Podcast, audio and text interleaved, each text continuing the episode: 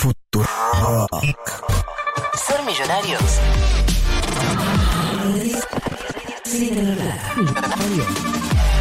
Futurock.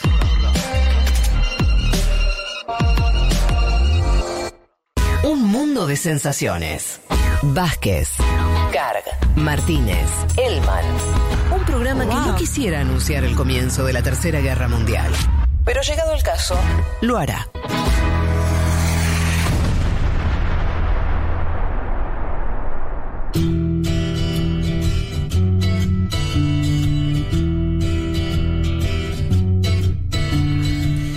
Dónde nos vamos? Me perdí. Eh, ah, claro, tenemos que ir a, a- a lo Al que les anticipamos de- del fallo. Eh, eh, ¿se dice Roe eh, y Bay, Wade. Roe versus Wade. Roe versus Wade, el fallo histórico del año 73, que nos trae Leti sobre el fallo que permitió el aborto, que todas las norteamericanas tuvieran el acceso a- al aborto más allá de donde iban, y la filtración de que la Corte ahora sacaría un fallo en contra de eso. Sí, nos vamos a fines de los 60. Ah, qué lindo, a ver. Eh, a ver, les voy a decir un nombre. eh, Sí. no- Norma McCorby. Queda embarazada. Sí. Era su tercer embarazo, ya había tenido dos hijos, los había dado en adopción, no quería tener a este hijo, era muy joven, veintipico, vivía en Texas, estaba prohibido el aborto. Eh, bueno, ahí se da una situación que ella primero dice que la habían violado para ver si de esa forma le, le podían practicar Claro. igual el aborto, esto no sucede. Finalmente se encuentra con lo que, bueno, el invitado de hoy nos llama, ya lo llama como abogados y abogadas activistas que básicamente eh, estaban luchando justamente para que se garantice el derecho al acceso a- al aborto. Eh, bueno, se encuentra con eh, estos abogados que la van a empezar a, representar a ella y van a llevar este caso a eh, la Corte Suprema. ¿Qué va a pasar? Es muy particular porque en toda esa situación ella tiene su embarazo y tiene al hijo. Mientras se lleva a la Claro, par justamente, eh, bueno, el juicio se avanza, digamos, en la, en la cuestión judicial, hasta que recién en 1973 se, eh, la Corte define, y esto es interesante porque la Corte eh, era mayoría conservadora también en ese Ah, ¿sí? momento, Mira, y- mira. Y, termina decidiendo ma- mayor cantidad de, de, bueno, jueces que habían sido nominados por, por republicanos. Y, y en el 73, bueno, finalmente falla a favor de lo que se va a conocer después como fallo Roe versus Wade, que se llama así porque a ella le, le ponen un nombre de fantasía, que es Jane Roe, y Wade era uno de los fiscales que se oponía a nivel regional justamente a que pueda practicar un aborto. Quería contar la situación un poco de ella, porque bueno, primero que sea esta situación que, que sirve para llevar el, el fallo a la corte, ¿no? En el caso de ella directamente no se puede aplicar porque su hijo nace, pero después se da una situación muy particular. Ella después cuenta, escribe un libro, de hecho, que dice Yo, yo soy Roe, ¿no? Haciendo referencia a que justamente no era su nombre, ver- su nombre verdadero. Mira vos. Y da un vuelco que esto pasa a, a la vida pública, política también, porque, eh, bueno, ahí difiere un poco, algunos dicen que, que mm, empieza a, a ser evangelista, otros cristiana, bueno, la cuestión es que después empieza a ser anti-aborto, No. o sea, empieza a, a- sí, a movilizarse en contra del aborto. Eh, pero Perdón, después del fallo. Después, Después del fallo, eh, unos años después, de hecho, bueno, hay distintas historias, pero lo que cuentan es justamente cuando ella cuenta que, que ella es quien dio lugar a este fallo, bueno, la... o sea, pero no se conocía la identidad no, de Roe. era este nombre de fantasía, de Jane fantasía. Roe. Ella después, Norma McCarvey, McCarvey cuenta, eh, yo soy, de hecho escribe un libro que dice yo soy Roe, ¿no? O sea, diciendo yo soy la que di pie al, al fallo que permite o, el, el aborto en Estados ¿Y contra Unidos. quién era el juicio, Wade? ¿Cómo? Wade era uno de los fiscales que no le había permitido eh, a nivel, digamos, regional. O sea, Claro, ella le hace en Texas. Ella le hace una demanda a la justicia local de Texas. Claro, después estos abogados los llevan a la Corte Suprema, donde finalmente la Corte Suprema se expide, digamos, en base a este caso puntual, y ahí se establece este fallo que va a dar pie para que después se pueda realizar el aborto a nivel nacional.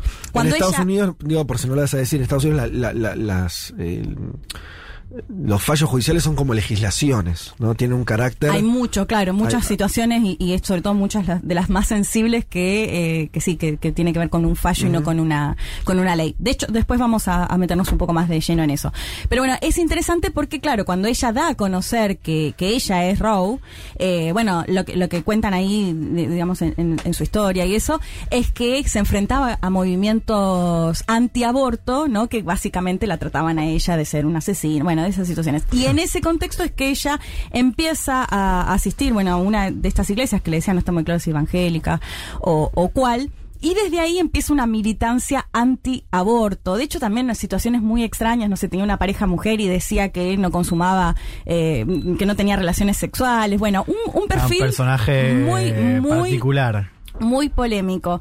Eh, lo escuchamos a Juan Negri, que se especializa en Estados Unidos, eh, politólogo, director de la carrera de Ciencia Política y Estudios Internacionales de la Universidad de Itela, que nos contaba un poco acerca de, eh, del fallo Roe versus Wade. Lo escuchamos. que ella es la que motiva el fallo histórico, ella quería abortar y se encuentra con un- unos abogados, ella vivía en Texas, en Texas era, era ilegal el, el aborto en ese momento, y se encuentra con unos abogados activistas, llamémoslo así, que de alguna manera estaban buscando gente para llevar esto a la corte, ¿no? Entonces este, ella termina siendo el mecanismo por el cual estos abogados que querían llevar este tema a la corte logran plantear esta, controversia judicial y el, el tema efectivamente llega a la corte en el 73. Lo interesante de, de esta mujer, Norma McCormick, es que al poco tiempo empezó a ser una importante activista anti-aborto, se transformó a una iglesia protestante evangélica y tuvo un activismo, insisto, bastante importante en contra de- del aborto, cuando ella se transforma en una provida, digámoslo así, anti, antiaborto, fue como una especie de cimbronazo en esta discusión en Estados Unidos, porque bueno, obviamente era la, la protagonista del fallo que ahora se transformaba, ¿no? Y, y al final de sus días, pero al final termina confesando que eso lo hizo por dinero, así que bueno, fue como, como dos, insisto, dos, dos, dos cambios importantes en, en, en vida. Bueno, estas idas y vueltas que le contaba de, eh, de McCorby, que justamente es quien da origen a este fallo, que se vuelve después antiaborto, que va a militar por esa causa, y qué van a hacer quienes, eh, los, los pro vida, digamos, justamente van a decir, bueno, ven que después te podés arrepentir o pasa esta situación, ¿no? Justamente va a generar mucho conflicto y les va a servir de esa narrativa eh, que la, la persona que dio origen a este fallo tan importante eh, después se arrepienta. De hecho, después ella, eh, antes de morir, va a decir que al final lo hizo por una cuestión de dinero, o sea, que va a volver a dar un vuelco y decir que ella siempre fue, estuvo a favor eh, del aborto. Pero bueno, un personaje que generó mucha polémica en torno a todo esto y que, que dio eh, origen a este fallo en 1973. ¿Qué pasa una vez que empieza a regir este fallo? ¿Qué pasa? Bueno, acá se puede comparar un poco con el, eh, con el fallo FAL, ¿no? Que por ahí lo que depende, digamos, si bien es un fallo que tienen que respetar todos los estados, sabemos que tienen bastante independencia cada estado en Estados Unidos, Sí. y lo que van a hacer, eh, sobre todo, en- en- y muy fuerte en los últimos años, los estados más conservadores, los estados gobernados por republicanos, van a empezar a legislar para, si bien no pueden impedir directamente el aborto, sí aplicar un montón de medidas que, eh, que intenten, por ejemplo, convencer a la mujer para que no aborte. En Texas, por ejemplo, que les hagan escuchar los latidos del bebé, bueno, cuestiones de... Qué locura de- eso, de- sí, por a nivel el psicológico, estilo. ¿no? Sí, te- Ay, ay, ay. totalmente. Eh, y si les parece, ahora les voy a recomendar un documental que acá se ve muy, muy bien porque te muestra qué es lo que tiene que decir la persona, la médica que lo atiende a la paciente, eh, que lo tiene que hacer justamente por, por ley, ¿no? Eh, lo escuchamos a Juan que contaba eh, cómo se da justamente esto, porque en los estados que son más progresistas o que votan o que tienen gobernadores demócratas se aplica fácilmente, pero en los otros, como les contaba, lo hacen bastante más difícil. Lo escuchamos a Juan Negri.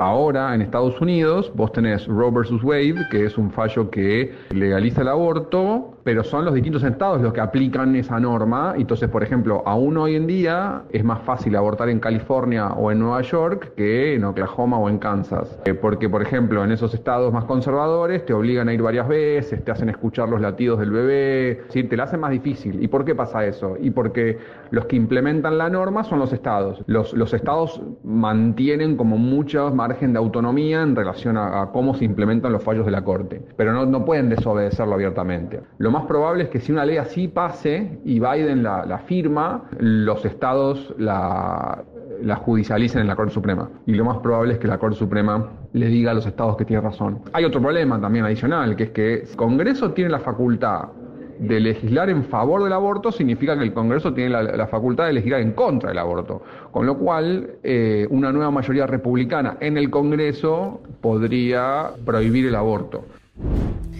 Bueno, un par de cosas muy interesantes esto que plantea Juan. Así como eh, planteamos que se define a través de un fallo y no a través de una ley, cuando se conoció la filtración de este documento, Biden un poco lo que planteó fue, bueno, fíjense a quienes votan en noviembre, que sean legisladores que están Sí. a favor del aborto y yo, mm, no dijo esto textual, pero yo contento voy a firmar esa ley. Sí. Eh, lo que decía Juan ahí es que lo que puede pasar igual, así como el, el Congreso, el Capitolio, puede legislar a favor, también lo puede prohibir. Y eso sería aún peor. Claro. Porque lo que, lo que puede pasar ahora, que no- no- ya nos vamos a meter un poco más de lleno, pero eh, después de este documento, lo recordamos que se, mm, se filtró en político, este borrador eh, con el juez eh, Samuel Alito, que planteaba que eh, la mayoría están a favor de revocar este fallo, eh, se cree que los números están.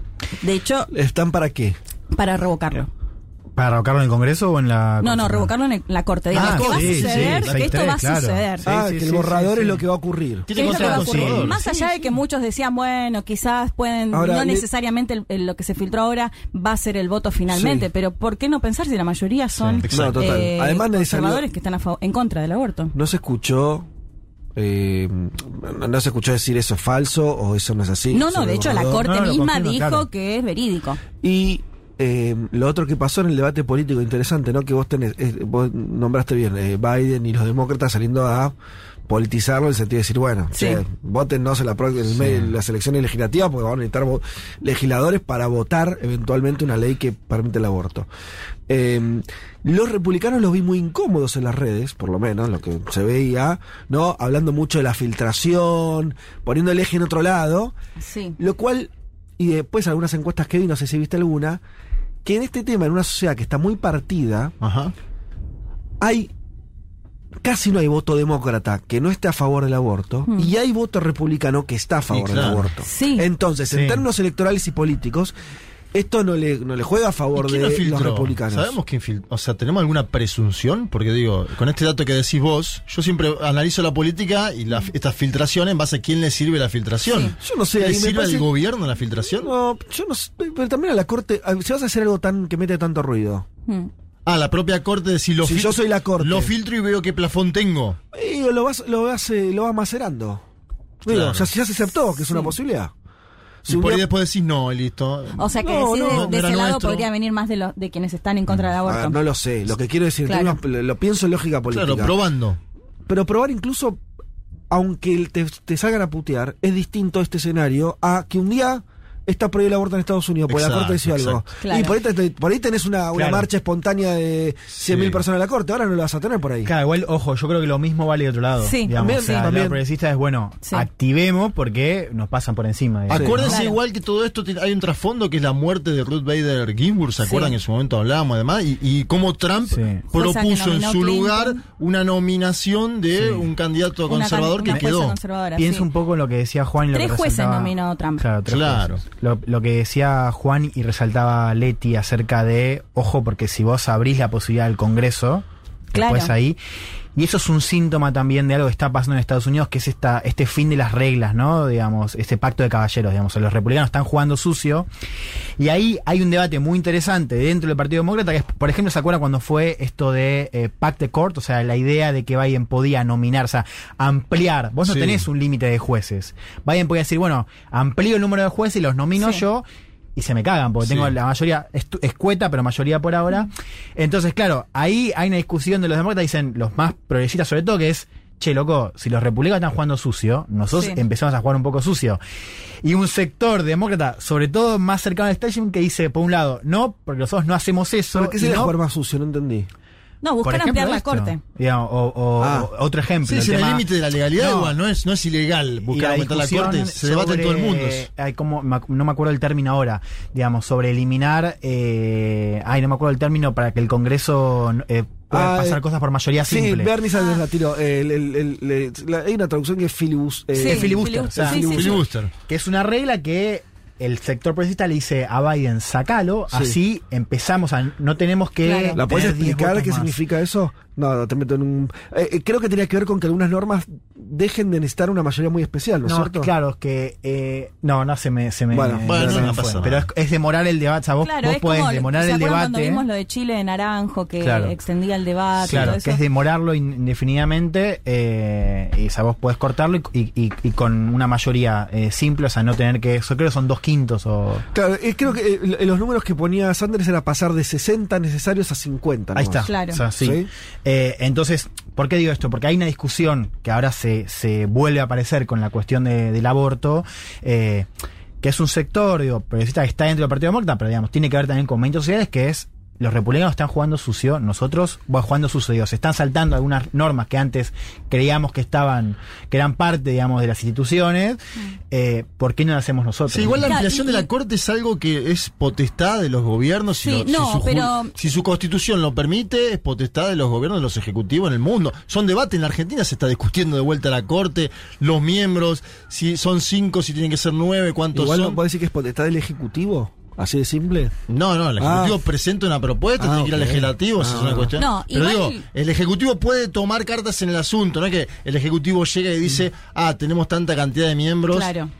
No, igual digo, una cosa es buscar la, la ampliación de la Corte Suprema, otra es cuando Juan dice jugar sucio de los republicanos, que recordemos lo que pasó, último ya creo año de Obama, eh, quiere, intenta nominar a un juez y los republicanos no se lo permiten en el Capitolio. ¿Qué Total. hace Trump una vez que ya gobernaba? Se muere Ginsburg, en año electoral se supone que elegía el próximo presidente y él lo hace Sí, igual y quebró una tradición Claro. aparte, quebró una tradición histórica que era en año electoral, Claro, no eh. se nomina contrario. Claro, entonces ahí los demócratas dicen, bueno, los republicanos nos están jugando sucio en la Corte Suprema. Eh, de hecho, vamos a ver por qué acá sí ya se mete de lleno el tema electoral y cómo viene jugando justamente la justicia a la Corte en la polarización entre los republicanos y los A ver. demócratas. Pero antes le quería recomendar Sí. el documental que está en Netflix, Caso Roe, el aborto de los, en los Estados Unidos, que Ah, es buenísimo. primero que por un lado muestra eh, muy bien, bueno, qué pasa con las clínicas donde se permite eh, el aborto, cómo los estados más conservadores logran legislar para eliminar directamente estas clínicas, cómo trabajan los eh, los pro vida, realmente cómo van a las puertas, cómo buscan Sí. impedir, de hecho hasta han asesinado a médicos en este en este en estos largos 50 años, digamos, desde el fallo que practicaban abortos y, y los han asesinado. Eh, bueno, esto se muestra todo muy bien y también se muestra mucho que me pareció interesante cómo los republicanos dan un vuelco, porque cuando se da el fallo hay gobernadores republicanos, de hecho Reagan, que, que, que están a favor y una vez incluso George Bush padre y cuando llegan a ser presidente de Estados Unidos cambian eh, la postura y se vuelven anti-aborto.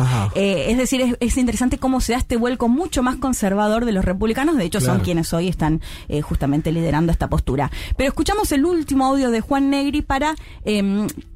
porque él decía, bueno, cuando hablábamos de quién filtró esto, él planteaba un Ajá. poco que en algún punto esto puede beneficiar a los demócratas, porque ¿qué pasó? Cuando se conoció, se filtró este documento, automáticamente empezaron a movilizarse en Sí, las calles, claro. tanto a favor como en contra. Entonces, hay analistas que sostienen que eh, puede, digamos, este voto puede cambiar en junio y en parte puede llegar a, a tener que ver si hay gran movilización o que genera justamente todo esto en torno. Pero por otro lado, también logra una polarización muy fuerte en contexto de campaña electoral. Lo escuchamos a Juan Negri.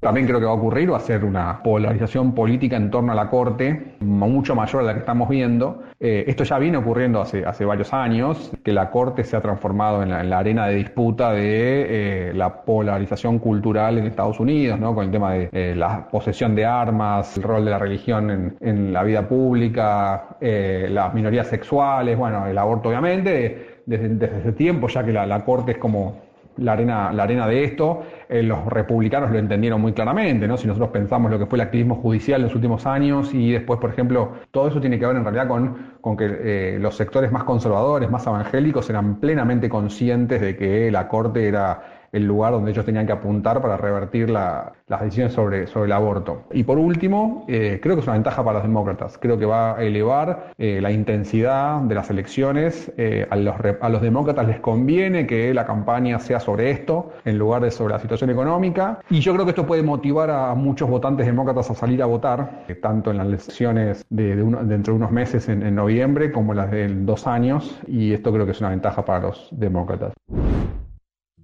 Varias cosas de lo que dice Juan ahí. Eh, primero me parece muy interesante esto que plantea, cómo los conservadores se dieron cuenta que donde tenían que ap- apuntar era al Poder Judicial. De hecho, en este documental se ve cómo a lo largo de estas cinco décadas todos los activistas pro aborto era en señal justamente a la Corte a tener más jueces conservadores. El propio Donald Trump, que, que ni siquiera eh, era un antiaborto, y en su en este documental también se muestra en el debate con Hillary Clinton, o sea, una Hillary Clinton a favor del aborto, y él dice yo me voy a encargar de que la justicia sea conservadora. De hecho, es lo que hacen, no solo en la corte que decían, nominó tres jueces, entiendo, no sé Juan si te acordás, pero creo que es el, el presidente, al menos en los últimos años, que más jueces nominó Sí, en sí. una administración. Sí, sí, tres cuartos, no, no hay. no hay Tres en razón. cuatro años aparte. Claro, en una administración y en los tribunales Sí, también a lo largo 200, de, entre de 200 y Estados 300 Unidos. tribunales, digamos que, que puso el foco justamente en una justicia Sí. conservadora que bueno, ahora estamos viendo a las claras lo que está pasando. No, una última reflexión respecto a eso. Digo, esto que hace Trump lo hace perdiendo el voto popular, digamos. Y ahí algo, creo que esto me lo ha dicho el propio Juan Negri hace, Sí. hace unos años,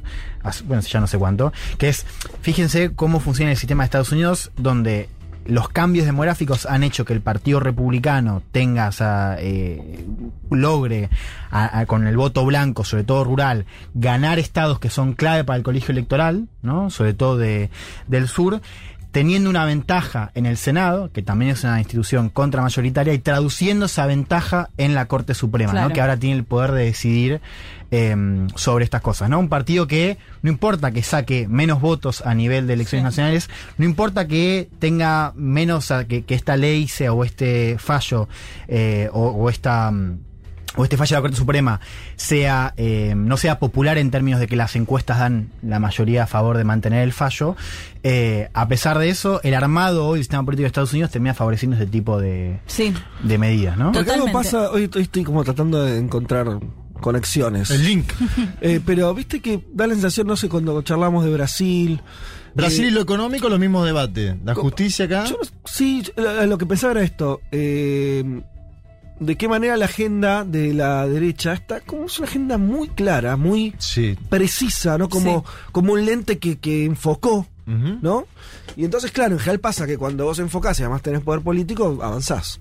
¿Y cómo le cuesta? Podés, podemos tam- también hacer varios casos, hablemos de Biden y los demócratas en Estados Unidos, les está costando, tanto les cuesta la agenda, que están contentos de que les regalen una agenda por un retroceso. O sea, imagínate lo mal que Sí. está. Sí, Es decir, es un signo de, de mucho problema. Sí. Si a vos lo que te entusiasma es retroceder. Claro.